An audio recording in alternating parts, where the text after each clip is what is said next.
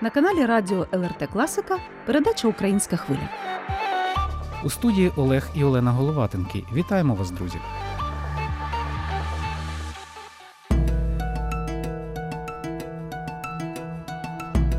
Одне з перших литовських слів, які вивчили тисячі українців, що знайшли прихисток від війни в дружній Литві, стало коротке і яскраве карту. Литовською вона означає разом. Від першого дня повномасштабної війни і до нинішнього литовці разом з українцями. Вони постачають озброєння на фронт і здійснюють багатомільйонні благодійні збори коштів. Відправляють гуманітарні конвої в Україну і з усіх сил підтримують українців тут, на литовській землі.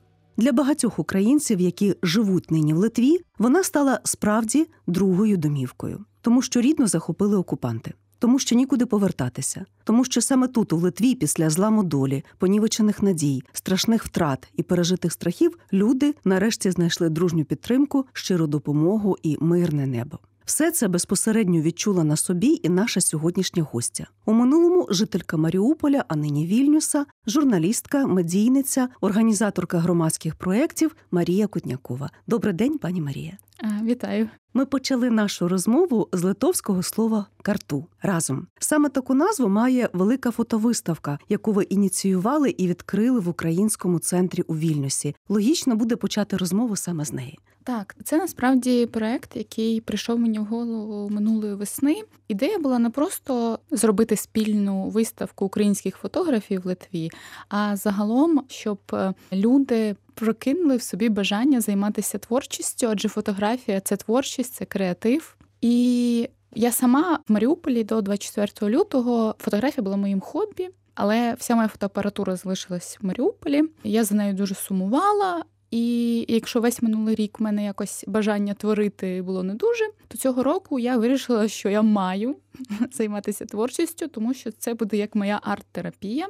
Я назбирала кошти, і коли їздила до Львова оформлювати документи, купила на барахольці такий самий фотоапарат, як в мене був, старенький Canon 2014 року. І собі сказала, що треба фотографувати. І коли почала робити перші фотографії, не те, що я була задоволена результатом, я була дуже задоволена процесом. Я почала це обговорювати з іншими українцями, і виявилося, що так для багатьох е, вони шукають своє емоційне розрядження в творчості, хтось малює, хтось танцює. І також інші фотографи казали, що так їм хочеться займатися саме не на замовлення зйомкою, да там весілля, ще щось, а щось творче. І я така думаю, треба збирати фотовиставку, треба обрати тему. Якраз побачила оголошення про грантовий конкурс від Nordic Council, офіс in. Ось запічила їм цю ідею. і Вони сказали: ми оплатимо вам друк, ми оплатимо вам фоторамки, ну все, що вам треба, щоб зробити цю фотовиставку. І тоді натхненна у травні місяці оголосила Open Call, і ідея була така: по-перше, що ми не обмежуємося вільнюсом, тому що всі знають, що ну в Вільнюсі всього дуже багато, особливо українського, а в якихось інших литовських містечках його менше. Я вирішила, що я не обмежу нікого ні за віком, е, ні за статтю, ні за географією. Що українці з усіх литовських міст можуть взяти участь. У нас є просто тематика, саме українці литові, е, українці литовці, все, що поєднує Україну та Литву, литовці, які, наприклад, допомагають Україні або українським біженцям Литві, все, що нас об'єднує тому і разом карту. Да? І оголосили Call. все літо в нас відгукнулися. Фотографи з кількох литовських міст, і вони самі з різних українських міст, і вони створювали фотографії. Тобто ми обговорювали від ідеї до реалізації і назбирали таким чином 17 людей. І в нас 21 фоторобота. Чому 21? Тому що там деякі це були серії, і вже ми брали дві, щоб е, як іноді знаєте, без серії тобі важко зрозуміти задум фотографа. Тому 17 фотографів, 21 фотографія, але насправді це 21 історія, тому що дуже багато фотографій вони потребують контексту. Наприклад, ти дивишся на фотографію там родини, да, усміхнені, щасливі там на Локішській площі, да, і ти думаєш, ну чудова фотографія. А виявляється, що це люди, які тричі переселенці, в яких оцей їхній хлопчик народився вже в вимушеній евакуації. Вони самі з Донецька, і що вони йому розказують про Донецьк, про рідний дім, якого він ніколи не бачив через військову агресію Росії. І таких історій дуже багато. І відкриття виставки відбулося 19 вересня. і Воно було досить емоційним, тому що частина фотографів вирішила ці історії, які для них особисті, розказати людям. І якщо ми говоримо, наприклад, там є історія пані Світлани, яка теж з Маріуполя, де вона розказувала про те, що вона пережила в місті, і як вона в Литві відновлювала своє здоров'я, тому що вона в Маріуполі зламала ногу, і вона евакуйовувалася зі зламаною ногою. І в Литві вона буквально вчилася ходити. І такі історії або історії евакуації, наприклад, з дітьми з інвалідністю. Наскільки це зовсім інша історія, ніж взагалі всі евакуації, не той experience, який хочеться переживати. Вона була емоційна, і всі казали, що ну знаєте, як на відкритті, всі прийшли, подивилися фотографії, якби все, я знаю. Але коли почалися історії, і фотографи починали розказувати їх, то до мене потім більшість людей підходили і казали: ну, вибачте, каже, але в даній ситуації фотографії відходять на другий план. Головне це історії. Да. Тобто, таким чином, через фотодокументування, через фотоісторію, ви відкриваєте людей, да, відкриваєте да. історії, долі, угу. і таким чином можливо і знайомитися. Було щось таке, що зачепило вас, і власне, от ця виставка можна сказати, чим вона відрізняється від решти виставок, тому а. що ну в вільності постійно відбуваються якісь фотовернісажі української тематики. Я насправді, коли оголошувала Open Call, я дуже боялася, що будуть е, якісь дуже можливо агресивні, негативні історії. О, там що в нас дуже люблять е, робити мистецтво там проти російської агресії, да? що буде яка-небудь драма, кров. Що виставка буде, як ти зайшов, і такий боже, який жах. Війна. Не да, не в сенсі, що там погані фотографії, а в сенсі емоцій, які вони несуть. Але навпаки, більшість фотографів розказувала, що фактично в нас тут у всіх почалося нове життя. І завдяки тому, як Литва нас прийняла, які загалом литовці самі, то ці історії вони вийшли такими дуже приємно емоційними. Тобто, початок в них всіх трагічний, те, що ми були вимушені поїхати з дому, да, покинути свої родини там або змінити професії і знаходити себе на новому місці. Але всі вони позитивні, і мене особисто дуже вразила дві історії. Всі історії чудові, але дві мені так запали в душу. Перша це про дружбу литовського хлопчика Амадеуса та української дівчинки Нікалєти. Увага! Вона не знає литовську, він не знає ні російську, ні українську, але вони знаходять спільну мову. Тобто вони більше року дружать. Їхні батьки познайомилися, тому що вони були сусідами, і просто там дружба на віки, при тому, що вони фактично спілкуються невербальними жестами. І друга історія з Каунаса Аліна Стасюк прислала мені серію фотографій, називається Незламна культура. І спочатку, коли вона мені кинула лінк, я відкрила. У мене була така, це не стосується теми виставки. А потім я сама себе думаю, боже, якими ти стереотипами живеш? Це фотографія кримської татарки, яка теж дві двічі переселенка. Спочатку вона з рідного Джанкоя приїхала у Львів в 2014 році, і тепер вона в Каунасі, і вона відвідує Каунаську мечеть. І серія фотографій, там їх насправді багато, про те, як вона відвідує мечеть, як вона готує національні страви, як вона варить каву, як це прийнято робити, тим, що вона 9 років вже не вдома, але вона знаходить себе і свій як внутрішній мир, да, спокій через те, що вона продовжує усі традиції своєї національної культури. Що це їй, ну як вона каже, так. Це було в мене вдома, і я буду цей дім, ці традиції ним слідувати і де б я не була у Львові, в Каунасі, в Україні, в Литві. І це насправді так мене спочатку трошки шокувало, тому що я побачила фотографію дівчини і мічеті. І така, а що відбувається? Потім думаю, якими стереотипами я живу, тому що Україна вона багатонаціональна, вона велика, вона різна. Ось і я дуже рада, що в нас є ця серія фотографій, і насправді ця виставка вона існує ще й в цифровому вигляді. В нас є сторінка, де я всі історії трьома мовами українською, литовською, англійською, і всі фотографії. Причому дуже багато фотографів мені скидували не одну фотографію, не одну, дві, а там серія це могла бути. Так от, якщо на фотовиставці в нас реально одна-дві фотографії від фотографа, то в цифровому вигляді, як я це називаю, каталог виставки, там є всі ці історії і всі ці фотографії. Їх можна побачити, роздивитися, і насправді це було досить корисно, тому що прийшли на виставку. У нас е, як основна мова була українська з перекладом на литовську на відкриття виставці, але прийшли іноземці і різні національності, і вони прям сиділи з сайтом і дивилася англійську історію. Я спочатку подумала, боже, будемо зараз ще на англійську перекладати, але потім вирішила, боже, це буде така каша три мови. Да, Але як виявилося, це я влучно зробила, що була ще й третя мова, тому що дійсно були кілька іноземців, які не розуміли ні литовську, ні українську. Марія, ким ви зараз себе відчуваєте? Як би ви сказали, ви фотохудожник, ви фотожурналіст, ви фотодокументаліст, чи ви менеджер проєктів? Як от ваше світосприйняття, світовідчуття, відчуття себе змінилося за ці останні півтора роки? В вашій діяльності ви на початку сказали, що апаратуру залишили вдома. Це теж потрясіння таке, тому що насправді гарний фотоапарат – це вартісна річ. Як вам вдалося питання вирішити фінансово, і що змінилося саме у власному світосприйнятті, світовідчутті за ці півтора роки, коли ви живете в вимушеній такій еміграції? Ну насправді весь минулий рік це був дуже поганий рік.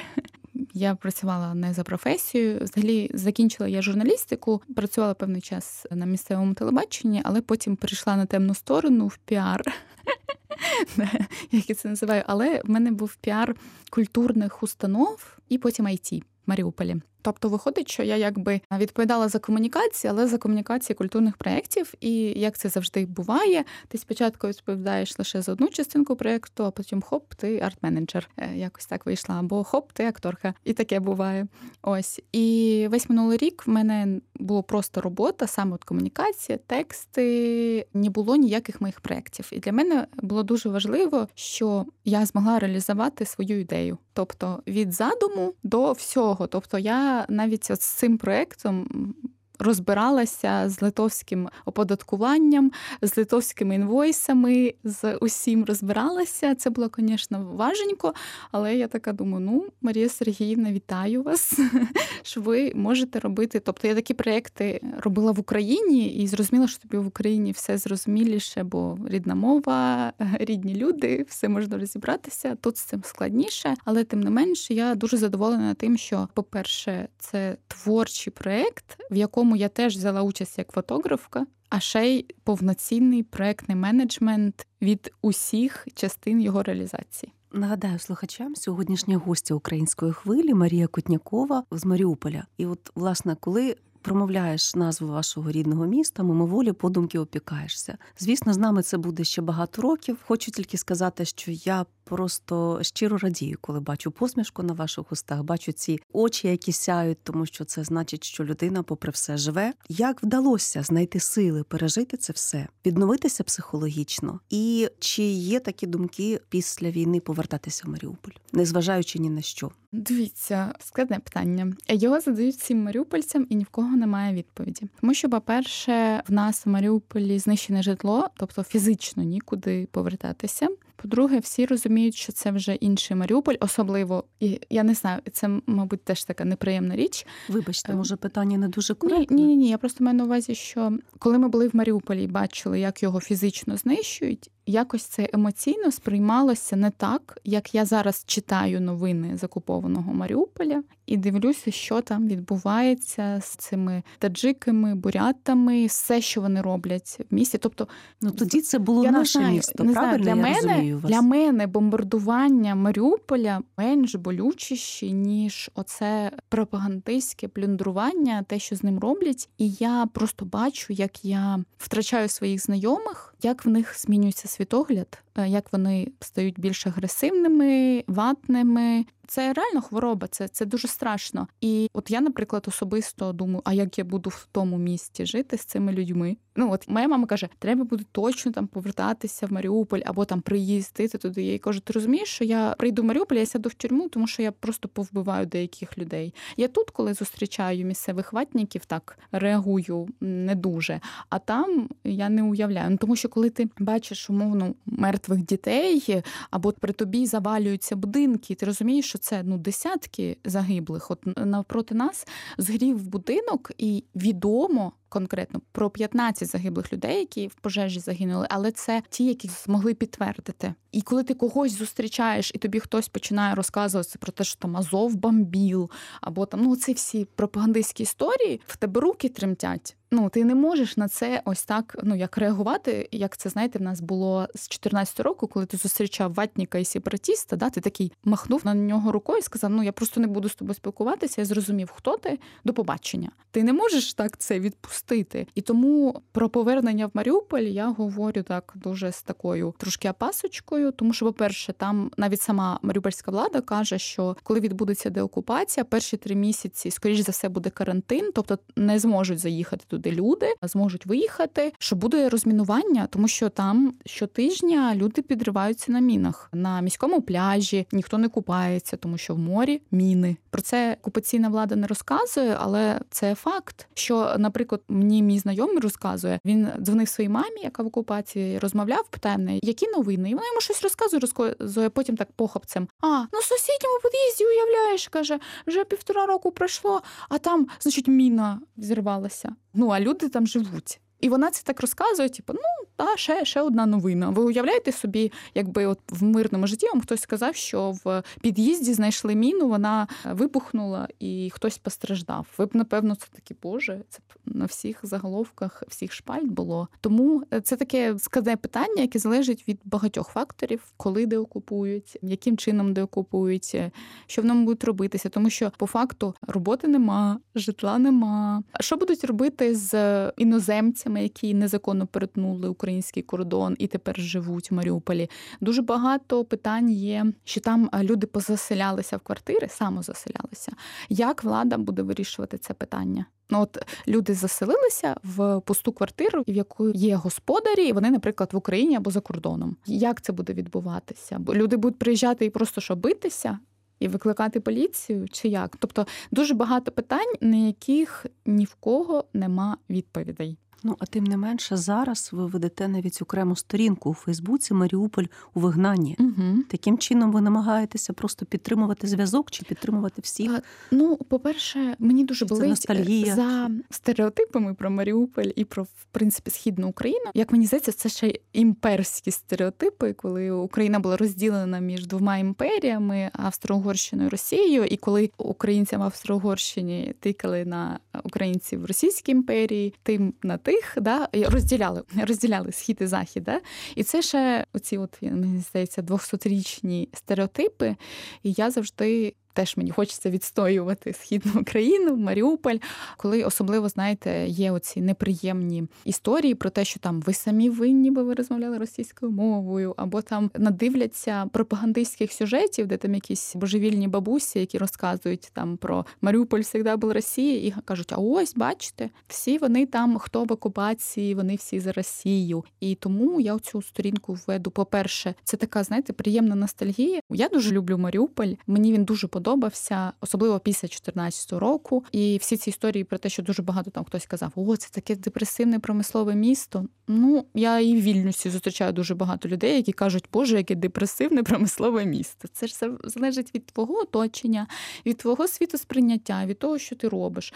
Для мене Маріуполь найкраще місто в світі було. Я ніколи не планувала з нього їхати. Я тільки бачила, як він розвивається, покращується, скільки там є можливості, скільки є можливостей для реалізації. Так, були певні негативні моменти, але вони є у кожному місті. І тому я собі як просто нагадую про своє рідне місто, про те, як я його люблю. І дуже в нас таких ностальгуючих багато. А по-друге, розказую людям не з Маріуполя про Маріуполь, яким він був. Марія, чи вдалося вам за допомогою цієї віртуальної спільноти ну створити якусь офлайн спільноту маріупольців і спілкуватися з людьми час від часу, збиратися якось і обговорювати? Ну я у Вільнюсі насправді зустрічаю маріупольців. Всі зустрічі з маріупольцями починаються з питань, з якого вони району, як вони виходили з міста.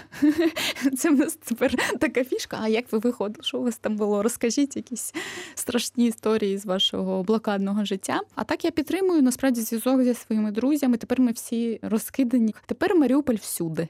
Ми такі, як цигани, тому що е, скільки 300 тисяч маріупольців виїхали з міста, тобто це абсолютна більшість. І тепер ми всі в різних країнах, різних континентах. Тобто я спілкуюся з людьми в Америці, в європейських країнах, в Японії і так далі. Не спілкуюся з тими, хто виїхав в Росію, тому що це не те, що зрадники, це люди, яких ми викреслюємо зі свого життя, тому що, як на мене, будь-які будь-які аргументи щодо виїзду в Росію, вони найприйнятні. Я приймаю будь-які аргументи людей, які залишились вдома, тому що Маріуполь це не Росія, це Україна. Але всі, хто вирішив жити в Ростові, в Санкт-Петербургі, до побачення. Звісно, місто Маріуполь стало вже символом. Угу. Воно стане героєм, образом в багатьох художніх творах. Я думаю, що ще попереду кінематограф, справжній якісний Мгм. кінематограф, не той, що похабцями, як кажуть на хайпі. Зараз ми бачимо не дуже вдалі. Угу. Приклади, на жаль, трапляються на очі. Ви сама творча людина. Не було такої думки, можливо, встигнути також задокументувати, якось художньо обробити. Адже і ваша історія, і кожна історія маріупольців, тим більше в Литві, як ви кажете, їх тут чимало. Це ну власне унікальність. І чи не прийде на думку вам написати якийсь сценарій, виправити ті помилки, як сказала Олена, е, тих художніх стрічок, які дуже швидко виходять у нас? Вони вже виправлені. Виходить же зараз в український прокат документальна стрічка «20 днів в Маріуполі, яку зняли журналісти Associated Press, Чернов, Малолетка і Степнова. Вони ж е, були в Маріуполі. Тобто до 14 березня це ці знамениті кадри з розбомбленого пологового будинку. Тобто, це як от історія фактично від ну від людей, які були в блокадному місті. І я бажаю всім його подивитися, щоб ну як цей фільм він е, зменшує прірву нашого досвіду. Зрозуміло, що в кожного свій досвід війни, да? і дуже часто там маріупольці кажуть, ніхто не має такого досвіду, як маріупольці, ну там крім військових, да? тому що ми фактично опинилися на полі битви. Ну от в мене у дворі будинку стояв український танк, а в іншому дворі стояв російський танк. І в них була дуель. А ми сиділи просто в цьому. Ну тобто, ми на лінію фронту вважайте, майже як в окопах, тільки в нас не було зброї, ми ніяк не могли на це вплинути. Да? Ось і маріупольці дуже часто кажуть: нікого немає такого досвіду, ніхто нас не зрозуміє. І мені здається, оцей фільм він зменшує цю прірву. Він відкидає всі питання: а що, а як? Тому що іноді тобі прилітають якісь, от, от тут, наприклад, в Литві. Я приїхала 12 квітня. Я змогла вийти з Маріуполя 17 березня, 12 днів. Я тинялася по окупаційній території і їхала до Львова, і там ще у Львові була два тижні, і приїхала в Литву. І мені дуже часто люди кажуть: а чого ви так довго їхали? Мені один е, мужчина сказав: А чому, отак знаєте, з якимось таким? А чому ви 9 днів були на окупаційній території? Мов я там, знаєте, як затрималася. А я просто я сиджу в селі, в якому сидить гарнізон з російськими військовими, які п'яні лазять по цьому селі, які реквізували всі машини і весь бензин. І ми сидимо, відкрили радянську мапу, скільки йти до наступного села, і плануємо, що так, там 24 кілометри. Теоретично це 6 годин дороги. Ну тобто, ми сидимо, тому що як? Ти не можеш сісти умовно там на автобус, і він тебе привезе з точки А в точку Б. Ти просто в безвихідній ситуації, ти 9 днів реально спиш в спорткомплексі на підлозі, в літньому будиночку на березі моря, в якому нема не опалення нічого. Ти не мита, не виспана, в тебе нема їжі. Тобі подарували хліб, ти його розділив на 6 людей. Ти думаєш, Боже, який чудовий день! У мене є хліб. І тому цей фільм «20 днів в Маріуполі. Мені здається, якщо його подивитися, то більше ніяких псевдохудожніх фільмів про Маріуполь, де абсолютно дуже багато брехні. Я говорю про Юрика, їх більше не з'явиться. Спасибі Марії за те, що завітали у студію, поділилися своєю особистою історією, розповіли про досвід того, як знову ставати на ноги, власне, Мгм. знову, попри все, починати любити життя. А я би хотіла, можливо, наприкінці розмови все-таки нагадати інформаційний привід, з якого ми і почали розмову з фотовиставки, яка нещодавно відкрилася в українському центрі у Вільнюсі, завдяки вам, вашому бажанню, натхненню і тому, що дійсно, власне, ви зуміли зібрати таку кількість українських фотомайстрів, фотохудожників і об'єднати їх однією спільною ідеєю. Як довго триватиме виставка, і можливо запросимо слухачів долучитися і відвідати її. Вона буде до 1 жовтня включена в українському центрі. Він працює майже щодня до вечора, десь до 7 до 8. Вхід вільний. Заходьте. Хол зразу при вході. Тобто ви заходите і ви, скоріш за все, одразу її побачите. Потім ми поїдемо в Янаву, в Друскінінкай і в Каденяй. Тобто вона буде їздити аж до січня наступного року. Але ви завжди можете цю виставку подивитися онлайн, якщо ви знаходитесь в іншому місті, наприклад. Просто забивайте в гуглі фотовиставка разом або фотопарода карту. Фото Exhibition Together, і вона вам вибивається лінком і дивитеся. Дякую. І напевно вже таке традиційне питання, яке ми ставимо всім гостям, нашим українцям. Що ви би сказали на підтримку тих, хто нас послухає сьогодні вперше в Україні, українців, які зараз вимушено перебувають в Литві? Я хочу нагадати, що ми знаходимося в одній з найкращих країн Європи. Це я вам точно кажу, як людина, яка багато подорожувала і де жила. Литва неймовірна, і якщо вам зараз тут складно або ви не знайшли своїх людей, все прийде з часом. Просто настройтеся позитивно, побачите, особливо якщо ви у Вільнюсі. Вільнюс дуже красиве, прекрасне місто, в якому живуть неймовірні люди, і боріться зі своїми негативними емоціями, тому що життя прекрасне, і не для того ми боремося, аби сидіти і депресувати.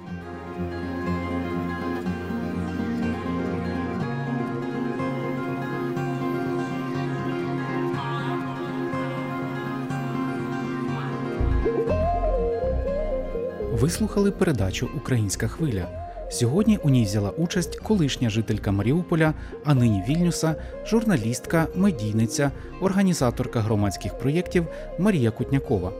З нею спілкувалися Олена і Олег Головатенки. За режисерським пультом працювала Соната Ядавічиня. Завершить нашу радіозустріч музична композиція співачки Альони Альони Маріуполь. А ми почуємося з вами, друзі, наступної суботи, як завжди, о 14.30. Також нагадаю, що українську хвилю можна слухати у будь-який зручний час в радіотеці на сайті lrt.lt. Я з потягу через перони, пішки пройдуся до моря, а в парках шумітимуть крони, а з храму Петра гучно дзвонять. Там діти козацького роду, там сповнений вірою погляд. Місто моє Маріуполь, ти чуєш я поряд. Я з потягу через перони, пішки пройдуся до моря, а в парках шумітимуть крони, а з храму Петра гучно дзвонять. Там діти козацького роду, там сповнений вірою погляд. Місто моє Маріуполь, ти чуєш я поряд. Чуєш? Яку довжину має лінія фронту, ота, що на лівій руці. Ми років так вісім тому святкували кінець. А що ж тепер маємо в кінці? На кожній прилавку є воля, надія і віра. Товари оті, що без цін, все інше змішалося з часом, який зупинився. Благаю щоденно не стій. Колись ми казали, Азов це не екологічно, сіро і брудно. Тепер на собі символ мужності, сили з Азову по світу носитимуть люди. І присмак солоного моря на своїх устах. Пригадує тут навіть так і всі виступи крайні, але не останні згадають усі, кого об'єднав дах. Зустрінемось скоро на фесті, на кожному з них особисто. У стін драмтеатру є хрести, в людей Маріуполя місто. І хай не буває чудес тут, зневіриться хтось ненавмисно, та промінь яскравий з небес каже, це українське місто. Я з потягу через перони, пішки пройдуся до моря, а в парках шумітимуть крони, а з храму Петра гучно дзвонять. Там діти козацького роду, та сповнений вірою поля. Місто моє Маріуполь, ти чуєш я поряд. І з через перони, пішки пройдуся до моря, а в парках шумітимуть крони, а з храму Петра гучно дзвонять. Там діти козацького роду, там сповнений вірою поля. Місто моє Маріуполь, почуєш я поряд. Спитаю в рандомного я рибака, чому наша доля така? А він посміхнеться і скаже мені, та й таке, простягне тараньки букет, і я попрямую до вежі, так ніби турист. Хоча там бувала не раз. Згадаю дитинства свого халабуду, бо зовсім інакше вона у цей час далі порт. Там люди зробіть без турбот, чи додому кавун, чи то квіти і торт. Потім постріли спильні з боку в упору. Окупація міста і незламний пот. Потім відстані, відстані, крики і смерть, вибухи, пожежі й. Маріуполь, це Україна. Ми повернемось скоро. Я з потягу через перони, пішки пройдуся до моря, а в парках шумітимуть крони, а з храму Петра гучно дзвонять. Там діти козацького роду, там сповнений вірою поля. Місто моє Маріуполь, ти чуєш я поряд. Я з потягу через перони, пішки пройдуся до моря, а в парках шумітимуть крони, а з храму Петра гучно дзвонять. Там діти козацького роду, там сповнений вірою погляд. Місто моє Маріуполь, ти чуєш я поряд.